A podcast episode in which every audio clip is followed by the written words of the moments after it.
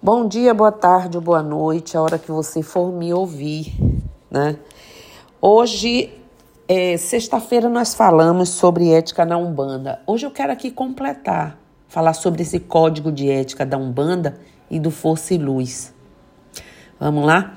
A Umbanda, gente, é uma religião inserida na cultura brasileira e ela é estruturada moralmente pelos princípios da fraternidade, caridade e respeito ao próximo.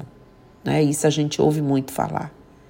É dever de toda pessoa que pratica a religião bandista ter uma conduta que atenda a todos os princípios morais, devendo se conduzir de maneira coerente e harmoniosa, né?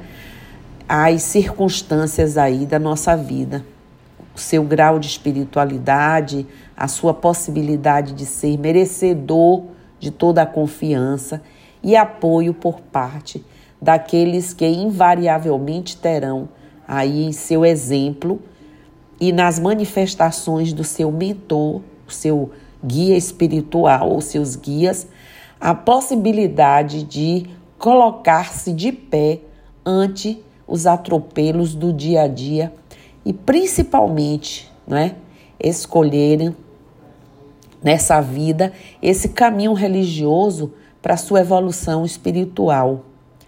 O código de ética do terreiro de Umbanda Força e Luz estabelece um conjunto de regras, valores e orientações das ações de todos do terreiro de Umbanda Força e Luz ou qualquer outro grupo mediúnico de acordo com os princípios da Umbanda, do próprio terreiro, do marco legal da Umbanda, nossa carta magna, e orientações constantes recebidas é, pela egrégora espiritual aqui do nosso e cada terreiro que tem também. Bom, nosso código de ética, gente, ele é regido por princípios fundamentais que eu vou aqui repetir, na verdade, né? Da confiabilidade, que é honestidade, integridade, lealdade e discrição. Do respeito aos orixás, aos guias, à hierarquia, aos irmãos e aos assistidos ou consulentes. Da responsabilidade assumir a responsabilidade dos atos decorrente das suas atitudes, do seu grau hierárquico, né? da justiça, do zelo, ser cuidadoso com o terreiro, consigo e com os outros. Bom, entende-se por um bandista toda e qualquer pessoa que exerça em suas atividades de caridade de forma gratuita as técnicas e procedimentos que visam o bem-estar de todos e a cura de suas enfermidades.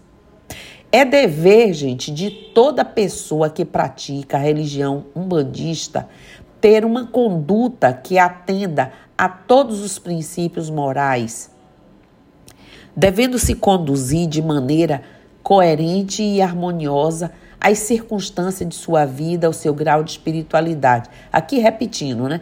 Zelar pelo bom nome né? e engrandecimento da Umbanda. Agindo sempre de forma correta, não é? desprendimento e humildade, fazendo do exemplo o cartão de apresentação de nossa religião. Ser sempre disciplinado e consciente em todos os momentos, principalmente nos trabalhos do nosso terreiro.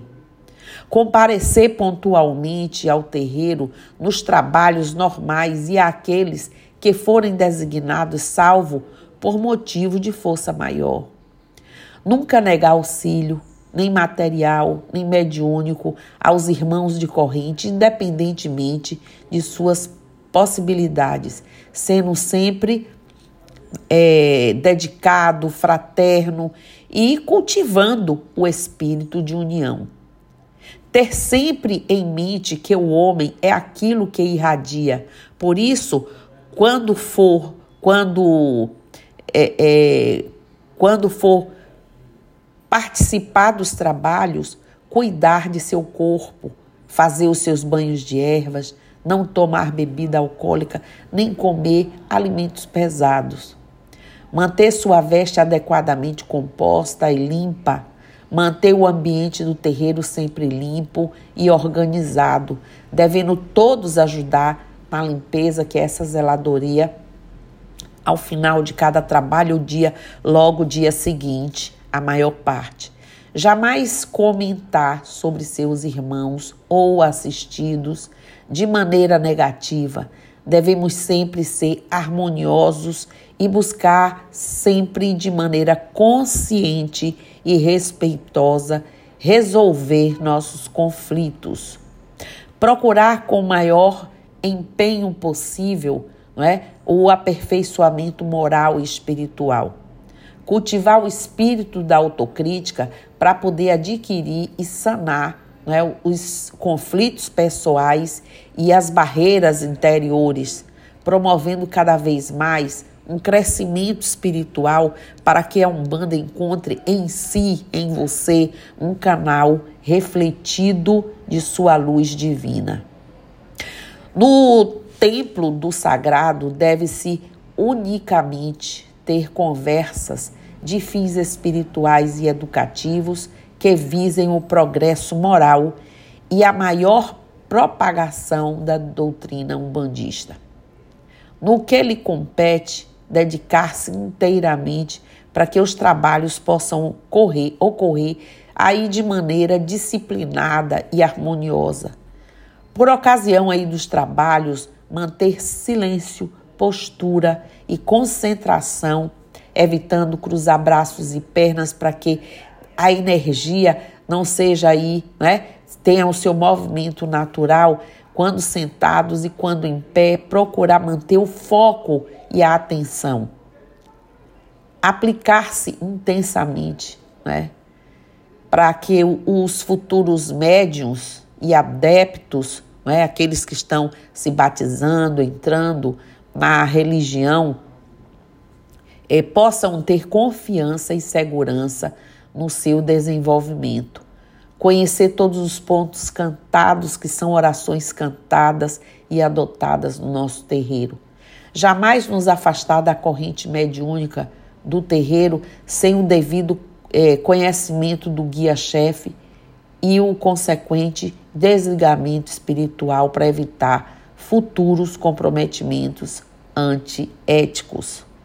Sempre que não puder comparecer a um trabalho, avisar e procurar justificar-se com antecedência, respeitar as entidades espirituais, bem como os membros da diretoria administrativa do nosso terreiro, acatar as deliberações da diretoria do terreiro que frequentamos, acatar todo, é, toda a instrução né, de ensino e orientação de dirigente, do dirigente, receber toda a informação como aprendizado e buscar melhorar em sua conduta. Ocupar com responsabilidade e zelo os cargos a que for eleito ou designado, não é? É, cumprindo o seu mandato até o final exceto por motivo de força maior. Ter um comportamento ético e de respeito quando for visitar outro templo, pessoalmente ou em grupo, evitando demonstração ou exibição de conhecimentos ou forças que, aliás, né, comprova o alto grau de ignorância da pessoa.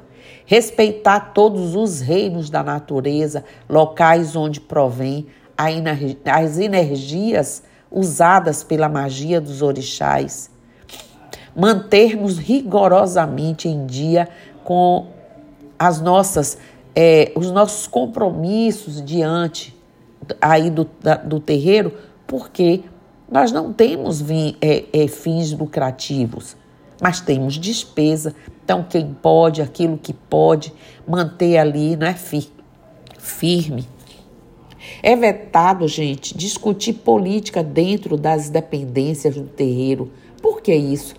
Porque não é nosso foco. Cumprir com todos os rituais de obrigações solicitados pela mãe ou pai. Cultivar a lei do perdão, né? que é só perdoando aí, que a gente pode perdoar, executando-se as decisões e restrições impostas pelo guia-chefe, honrar os espíritos e seus irmãos de corrente, tratando todos com respeito, não julgar que seu é, protetor ou sua entidade seja mais forte ou mais sábio, tudo, né? Que o do seu irmão, o médium também. Os casos que aqui não foram citados nesse presente código de ética, né, serão com certeza todos resolvidos pela diretoria, pela egrégora espiritual, pelo representante, no caso aqui do terreiro eu, né? Qualquer transgressão deste código deverá ser conduzido de acordo com o estabelecido em nosso Código de Ética e de Procedimentos. Toda punição imposta por falta de considerada é, é, de falta considerada grave ou por discussão, práticas religiosas em paralelo que contradizem nossa ética, insulto ou agressão física ou verbal e por aí vai, deve ser informada para conhecimento, registro e medidas adotadas. E por aí vai. Eu trouxe isso aqui hoje porque quando eu pensei no que eu falei sobre ética da Umbanda, faltou, faltaram algumas coisas que eu gostaria de ter dito na sexta-feira passada e não falei. E aí a gente acrescentou aqui. Então, eu peço que quando alguém lê esse código de ética da Umbanda do Força Luz, leia a ética na Umbanda também. Um complementa o outro. E que fique aí para os novatos, para os que já frequentam, tudo isso aqui como uma coisa normal a ser considerado a ser praticado, respeitado por todos, não é? Para que a gente não tenha as confusões que normalmente geram os desgates, as más compreensões e até os, as famas que rolam por aí, tá certo? Então eu quero dizer para vocês uma boa semana, axé, namastê, saravá, motubá, mojubá, colofé, tudo que pode dizer de força, de amor, de união ao sagrado e que eu estou aqui. Bom dia.